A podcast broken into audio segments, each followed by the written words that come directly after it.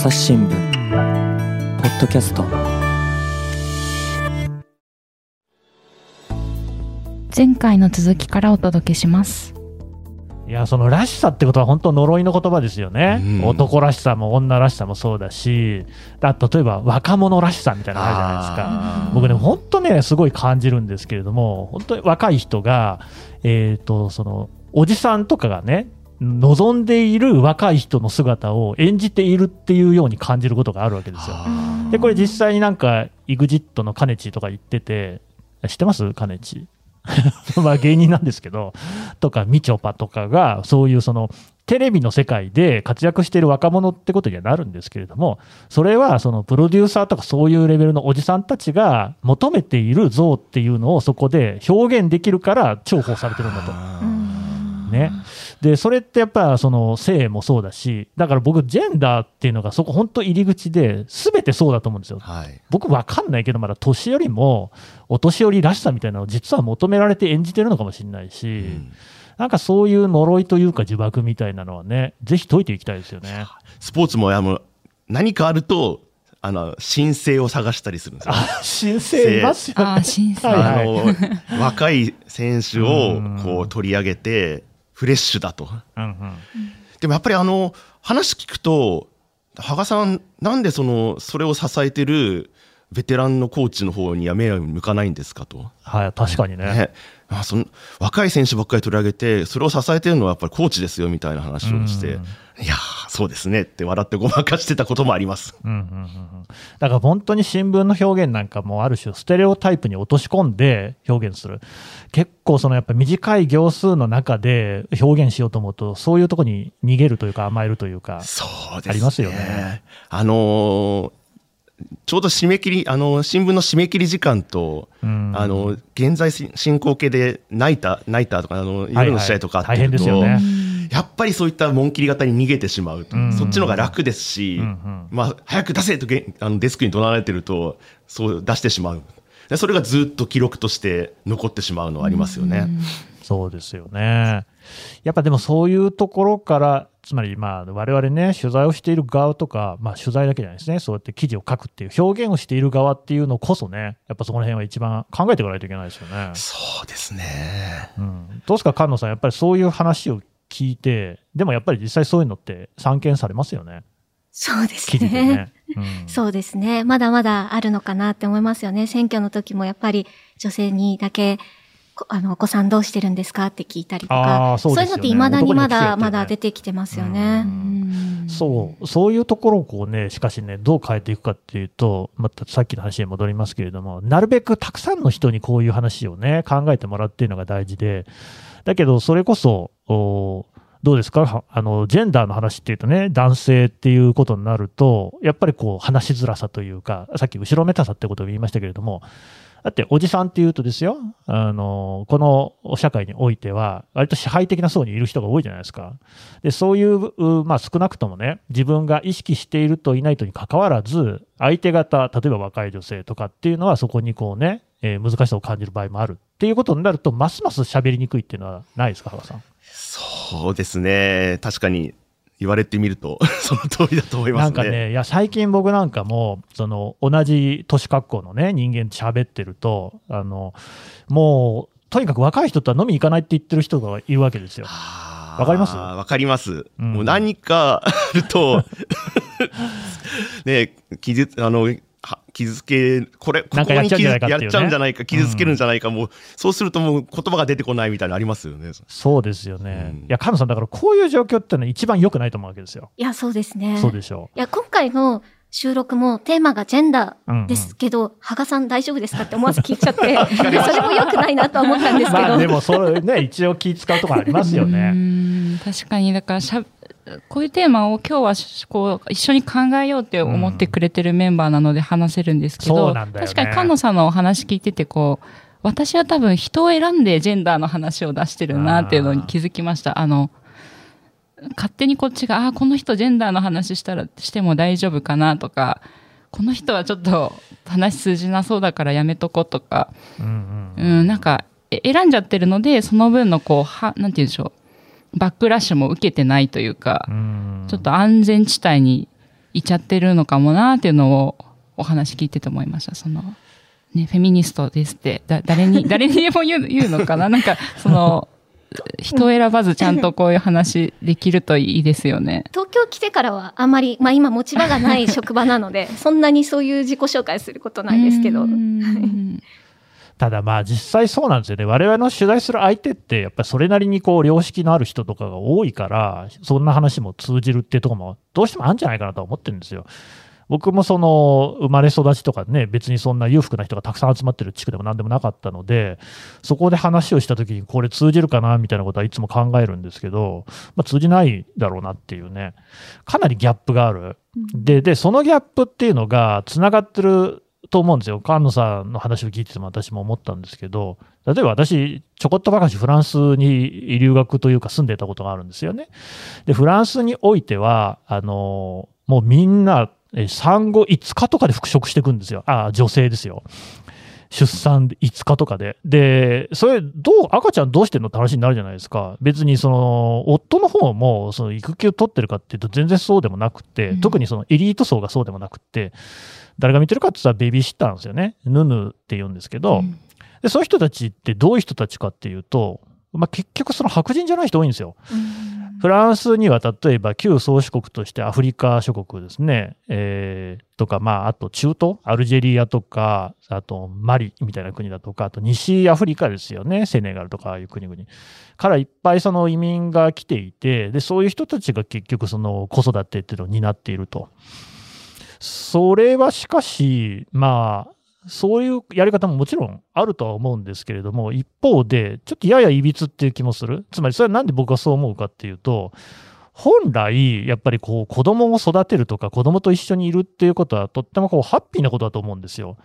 で、育児休暇とか、一育児休業の話でも思うんですけど、まあ、休業っていう言い方はおかしいと思うんだけど、あれって、その、主に男性ね、が、えーと自分の労働する時間をお家庭のために提供するっていうような意味合いが強いじゃないですか。でも本来はそういうことじゃなくて、家の中でやることこそに人間の本質があるっていうところがあると思うんですよね。なんかね、そういうところがしかし、えーうまい具合に会社とか政府とかが、あの、一番効率のいい方向にジェンダーが使われてやしないかなとも思うんです。男女の平等っていうのはもちろん大事なんだけれども、それは必ずしも女性も男性と同じように働くってことじゃないと思うんですよね。どうですか、加藤さん？いや、まあ、全くその通りだと思います。ねえ、うんでもそういうのが伝わんないですね。そうですで、ね。僕らも伝えられてますかねっていうのは本当自責の念がある。うーん。なんかその、一部の人に耳障りのいいジェンダーの話をしてないかなっていうのはいつも思ってることなんですよ。うーん。興味のある人には刺さってうん行って、あそれも大事なんですけど、深くなっていくって、まあそれも本当大事だと思うんですけど、うんこうちょっとタコツボ化しているようになってしまってんのかなって思ったりもします。まあそういう記事も必要だし、一方で間口を広げる記事も必要だし、まあマスメディアなので、両方あっていいんじゃないかなって思ってます。うんどう思う、久田さん？なんか先日これジェンダーからちょっと離れちゃうんですけど、環境についてのポッドキャストを撮った時に、うんえっと、東京大教授の江森聖太さんが話してくださった時に、あのー刺さる人に刺さればいいし、で、反対する人はどうしても反対すると、まあ、なかなかこうか、変えられない人も一定数いると。んで、その間のこう、まだちょっと興味がないというか、まだあんまりこの問題を知らない人に今届けることで、何かこの問題について政策とかこう法律とか作るときに、せめて反対だけしないでもらうようにすればいいんじゃないかってことをおっしゃってて、うんうんうんあ、それなんか。いいなというか、すごく私にとってヒントになって、うんジェンダーの問題も、まあ、刺さる人にはすごく刺さるし、刺さらない人には全然刺さらなくて、なんかたまには誹謗中傷を投げかけてくれる人もいるんですけどいる、いる。その間の層をもうちょっとこう広げていく試みができたらいいなというか、私ちょっとまだ足りなかったなっていうのを今日の収録で思いながらだったんですけど、うんなんか工夫できたらいいですよね。そうですうね。んそれでも実際思うんだけど、あの、我々のポッドキャストの方では、えー秋山紀子さんという編集員、政治部系の方ですね、政治取材の長い人と一緒に、まあ、せ秋山さんに連れてってもらって、いろんな政治家のインタビューとかもするわけですよ。そうするとね、結構自民党の若手男性議員とかにも話聞く機会あるんですけど、その夫婦別姓とかって反対してない人ばっかなんですよね。で、その辺とか考えても、おなんでそれ変わんないのか、実際、あの別姓って国民アンケート、意識調査とか見たって、別にその強固に反対してる人なんてそんないないんですよね。まあ、その消極的な賛成なんかも含めると、過半数っていうのがほとんど調査の場合そうで、でも全然話は変わっていかない、制度は変わっていかないじゃないですか。なんかその、むしろ企業の方がもう、あの、別にそこは通称でいいというか、あの、結婚する前の制度も全然いいですよ、みたいな話にもなってたりとか、事実婚でも、あの、結婚してる人と同じ権利を認めますよ、みたいな、進んだ動きになっちゃっているっていうね。なんかその辺ってしかし、ちょっと引っかかりはありますよね。例えば今回の統一教会の問題とかを聞いちゃうと、あれなんか一定のやつが政策にすごいこう岩盤的なものを影響を与えてるから動かないのかなとかね。うん。そういうところも、こう、しかし、これから変わっていくんじゃないかなと期待はしてるんですけどね。うんうん。まあ、なかなかジェンダーの話っていうのが伝えるのが難しいっていうのはあるんですけど、僕ね、一個こう、気になってることあって、あの、日本の労働基準法には、生理休暇っていうのあるの知ってます？あ当然知ってるって感じですね。あれって僕ね、それこそさっきのフランスに行った時の話なんですけど、韓国の女性がね、その人はあの航空会社で働いてる人でしたけれども、同じクラスにいて、で、フランス人の人と話をしてるときに、その生理休暇の話をしてたら、そんなものはフランスにはないっていう話をしたんですよ。でね、僕もその、つぶさに自分で調べたわけじゃないんで、ネットとかでざーっと見ただけなんですけれども、確かにヨーロッパにはそういうものはないっぽいんですよ。っていうか、そもそも法律の中に生理休暇っていうのが入ってる国って、どうも日本だけかどうかわかんないですけど、まあ韓国もあるのかもしれないけど、ほ、ほんと少ないみたいなんですよね。で、しかしそれってなんか、あの、別に使えばいいと思思うんですけど、僕周りに聞いてる範囲では、使ったって女性を聞いたことないんですよね。うん法律で定められてるんですよ。うん育休とか産休とかなんか少なくとも最近は、まあ、取って当たり前だぐらいにはなってきてると思うんですけど、まあ、それも場所によりますけどね。なんでしょうね。そういうその法律で認められているにもかかわらず、そういうの使われないとかっていうのって何なんですかね。まあ、一、個人的な考えに引。きつけるとしたら、まあ、もちろんその職場によっては使いやすいとかもあるかもしれないんですけど、まあ、こういう職業で働いてって、例えば警察担当をしている時とかに、じゃあ生理休暇使いたいですみたいな ことを言ったら、うんあの、使いづらいやつだって思われるんじゃないかって。うん、そうなんですよ。実はね、まあ、定かな話じゃないですよ。ロシアで、ロシア革命があった後に、1920年代とかに、そういうその、生理休暇をちゃんと取ろうみたいな話とかあったんですって。でもそれなんかすぐになくなっちゃってて、結局その、まあ、それも本当かどうかわかんないです。一員になってるのかなってないのかよくわかんないけど、労働力として女性が下に見られるっていうことで、もうそういうことはえむしろやんない方がいいみたいな話もあったみたいなんですよ。あとは、その、これも戦後、あの、あこれは日本の話ですね。にえっ、と、労働基準法とかできたのは戦後なので、その時にそこに、さっきのね、生理休暇を入れるか入れないかっていうのも議論があったらしくて、GHQ 的には入れたくなかったって話があると。それはなんでかっていうと、男女平等じゃないからってことなんですよね。で、まあ、でもそういうことなのかなっていう、別に、あの、なんて言いましたっけ、月経、あの、生理前に女性が体調が悪くなること、なんか、英字3文字で言いますよね。PMS。あ、それそれそれ。とかっていうのは実際現実問題としてあるじゃないですか。それなのに、その、働かなきゃいけないのかっていうのって、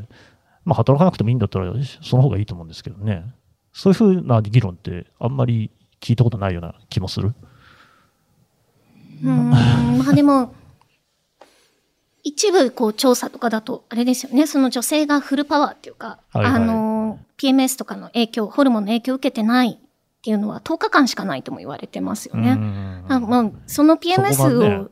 どれだけこう減らせるかとか、よりよく働けるかみたいな方に舵を切るっていうのも大切かなって思ったりもします。まあ辛かったら休めるっていうのは別に生理じゃなくても何でも休めればいいんじゃないかと思ったりもします。まさにそういうことだと思うんですよ。だから僕なんかは昭和世代だから、学校も皆勤賞が一番素晴らしいみたいな感じだったけど、そんなわけないだろと。病気の時はちゃんと休めよと。感染も広がるし、みたいなね。インフルエンザの時とか来んじゃねえ、学校。で、でもなんかね、そういうのっていうのがね、本当いろんなとこにあるなと思っていて、だから、実際そのおっしゃったように、そのね、我々の仕事、我々の仕事だけじゃないですよね。警警察回ってようが回っていまいが、その人がいなくなるっていうことは、まあ、人に、まあ、何らか迷惑がかかるじゃないですか。でも、そう、迷惑っていう考え方自体どうなのと。うん。うん。なんかそういうのって、実はそのジェンダーだけじゃないですよね。だからそう、まさにおっしゃる通りで、生理っていうのは一つの突破口でしかないのかなと。休みたいときは休めばいいじゃんっていう話で、だそこもそうなんですよ。何もかも、その、仕事というか、賃労働が、あの、一番大事なものとして、それを維持しなきゃいけないものとして、位置づけられてる気がする。なんかね、そこのね、違和感っていうのがずっとあって、で、だから僕、ジェンダーの問題が好きなんですよ。それをぶっ壊してくれそうな匂いがあるから。うん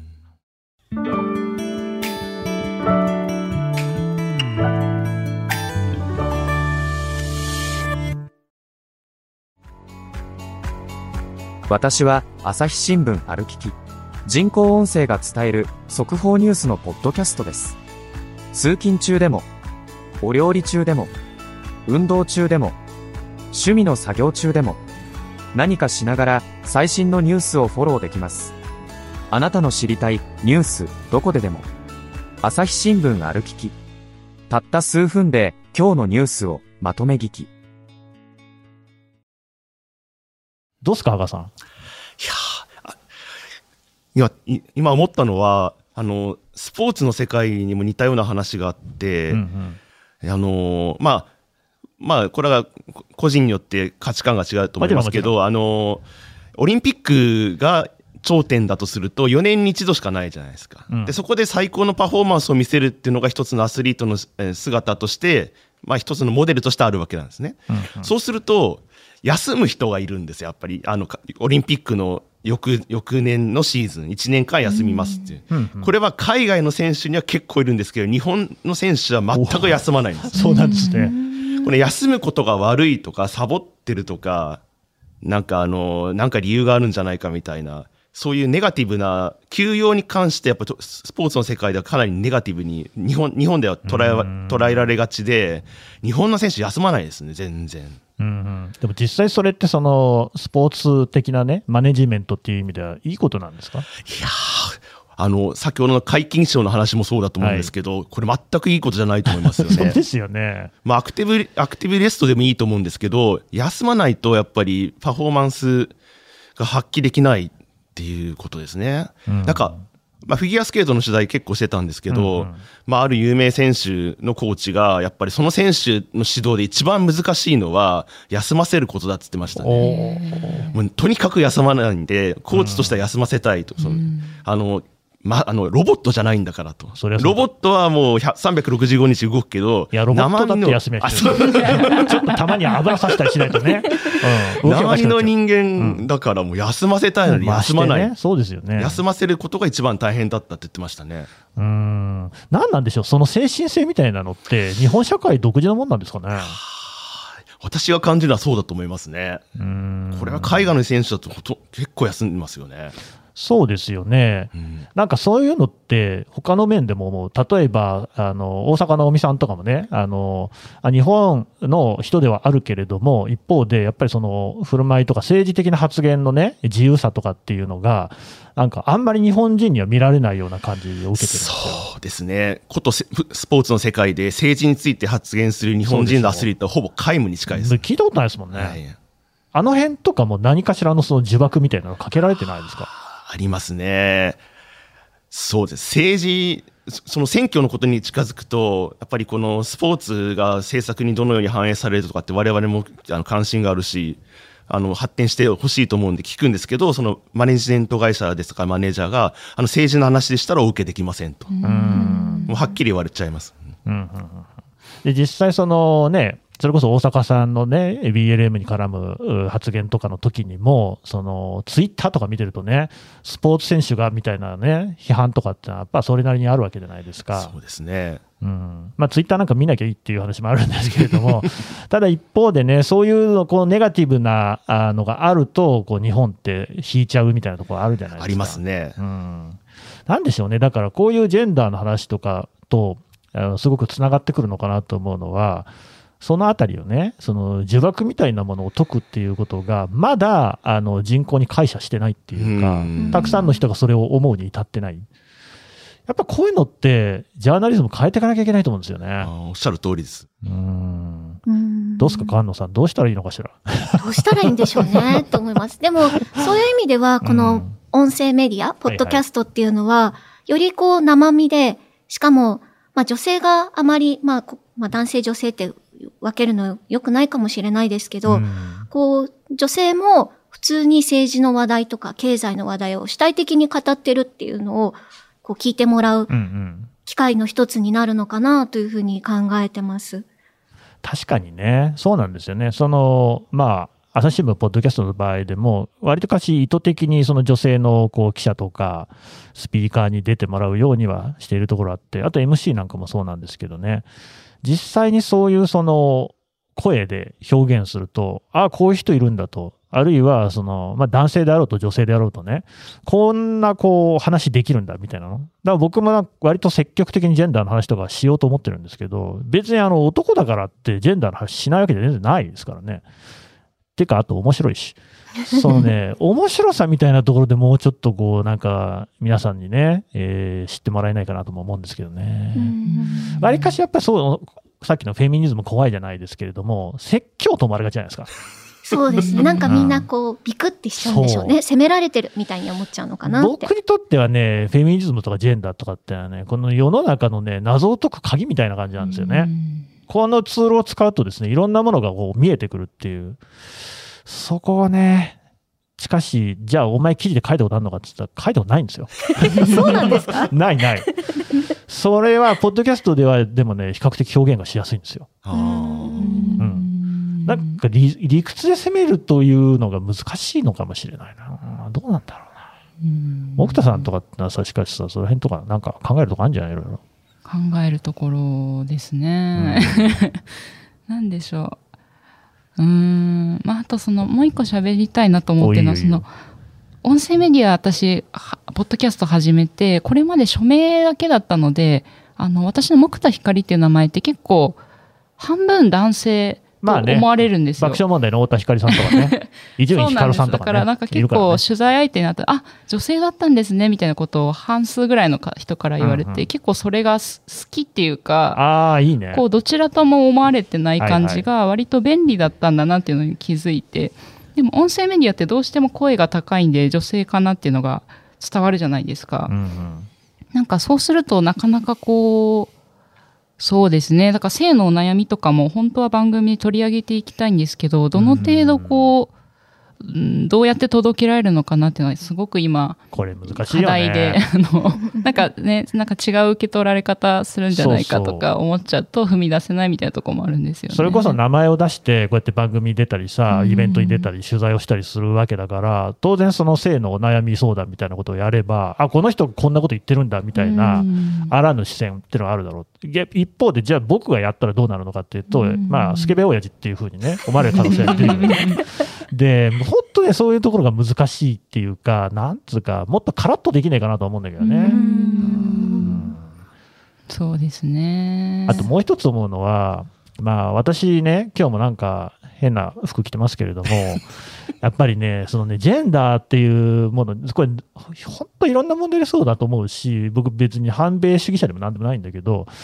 その、スーツとかを着るで、スーツ着るでしょ？日本人の男性って。なんでスーツ着てんのって思うの、いつも。あれは、その欧米の文化なわけですよね。で、それこそ明治維新の後、六名館とかやってる頃に、もう列強に追いつけ追い越せっていう時代にみんなで着始めたわけじゃないですか。だどう考えても高温多湿の日本に合ってないんですよ。僕汗っかきなんで。で、普段は結構その、カリウシとか着てるんですけどね。カリウシはいいですね。本当にあの着やすい。で、あれも清掃ですからね。なんでそのスーツ着てるのかって、だからその欧米の文化をそのままやってるわけじゃないですか。で、ね、そのジェンダーとかっていう感覚に関しても、やっぱり日本と欧米には違いがあるんだよっていうところも見た方がいいと思うんです。うんというのは、例えばですね、そうだな。えっ、と、そもそもキリスト教的な価値観っていうのが、割とジェンダーにめちゃくちゃ厳しい、厳しいっていうのは性的な規範っていうものに厳しいんですよ。うんそれ、もともとになっている、その、ユダヤ教っていうのが、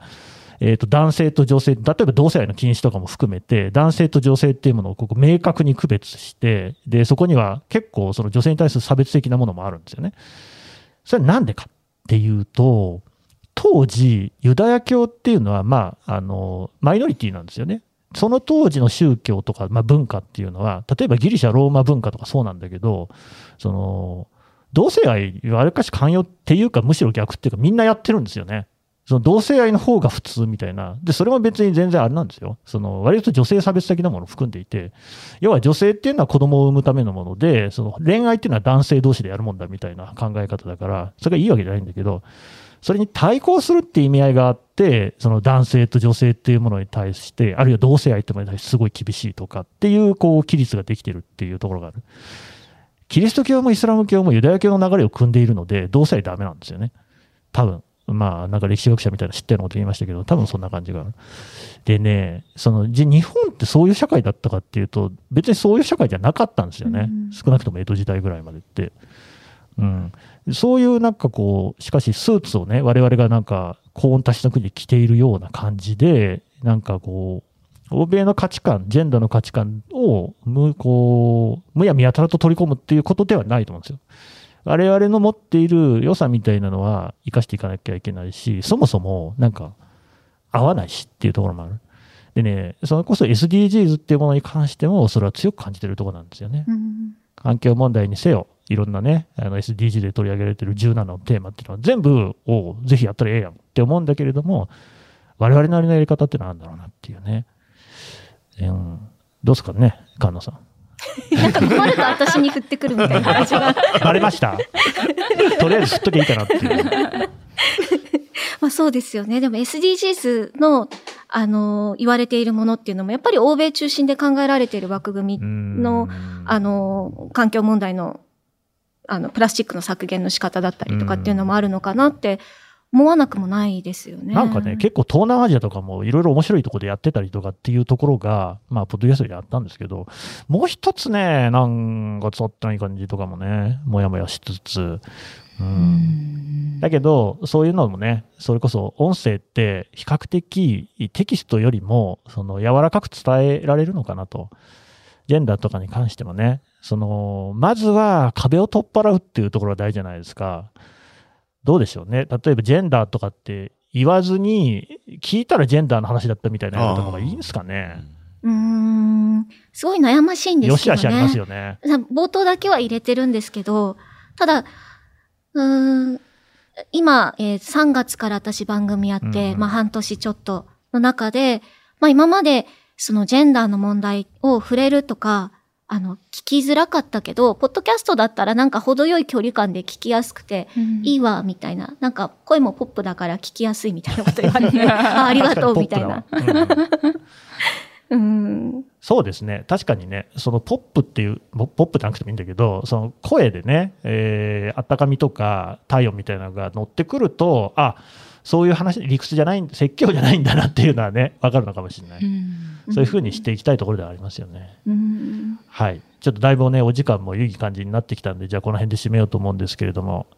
じゃあ、木田さんに締めてもらおうかな。うわあすごい難しい。これをどう締めたらいいんでしょう。えっと、今後ね、SDG シンプルに話そうっていうね、プレイリストまだ続いていくわけですけれども、ジェンダーについてどんなことをこうね、考えながら取り組んでいきますか？そうですね。なんか私が、あの、9月のイベントの時にすごく学んだことは、あの、うん菅野さんが、神田さんが話してたことに対して、こう、意見を言う時に、はいって手を挙げて、おはいとは多分言ってなかったんですけど、手を挙げて、あの、ねいこれを私が言いたいということをこう表明してたんですよね。あの姿にすごく勇気づけられたし、なんか 私もそうやって入っていかなきゃダメだなと思って、あ、ちょっといいですかってやつですねそうですちょっと。いいですかってそやつ。れね、でも本当大事だよね。いやー、でそれが、まあ、できる場、できるメンバーっていうのもすごく大事だと思いますし、どうしてもこう、ジェンダーの話とか、もやって私してても、帰り道に一人で考えちゃったりとか、その場で言えないこと結構多いんですよね。確かに。でもこの、ポッドキャストって生しあの、編集しますけど、割とその場で喋ったことをもうそのまま流すスタイルで朝日新聞やってるので、その場で発言しないと流されて終わっちゃうことがあるし、なんか、そうなんですよね。だから、その、ちょっといいですか精神をこう学びながら、学びながら、まあ、そうですね。あとは、やっぱりリスナーさんとこう双方向でうんうん。なかなかこう署名記事っていうところから声を出して女性っていうのを明らかにして喋っていくことって私にとっては最初ハードルだったんですけど、まあなんかぬくもりがあるからこそ伝わることもあるんだろうなっていうのを今日お話ししててもすごく感じたので、もうちょっとちゃんと幅広い層を意識しながら私もこう通じる人にだけ通じればいいやという態度ではなく、広い人とこううんに伝わるような届け方をちょっと工夫してやりたいなっていうのを思いましたね。そうですね、はい。部数は激減してもマスメディアですからね、うん。やっぱりマスに伝えていこうということはね、ね。心持ちとしては持っておきたいですね。はい。というわけで、えー今回はですね、ゲストとして特別に毎日新聞社の、えーえー今夜、ブルーポストでからですね、えー菅野蘭さんと、そして、えー、羽賀達也さんにお越しをいただきました。どうもありがとうございました。ありがとうございましあた。